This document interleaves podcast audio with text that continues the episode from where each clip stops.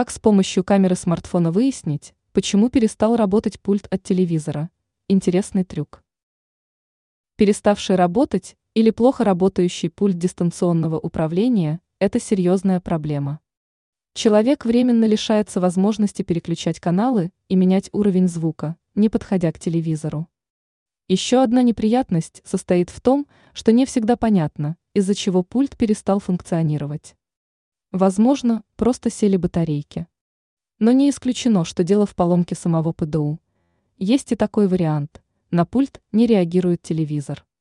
К счастью, есть простой способ выяснить, что именно стало причиной проблемы. Поможет камера мобильного устройства. Что должен сделать пользователь? Нужно включить камеру смартфона. Далее необходимо направить пульт диодом, маленькой полусферой верхней части устройства, в сторону камеры мобильника. После этого надо нажать на любую кнопку ПДУ. Если заметно сильное мерцание, то пульт работает и подает сигнал.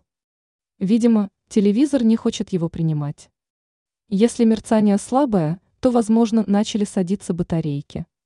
Если света вообще нет, то дело или в сломанном ПДУ, или в полностью севших батарейках.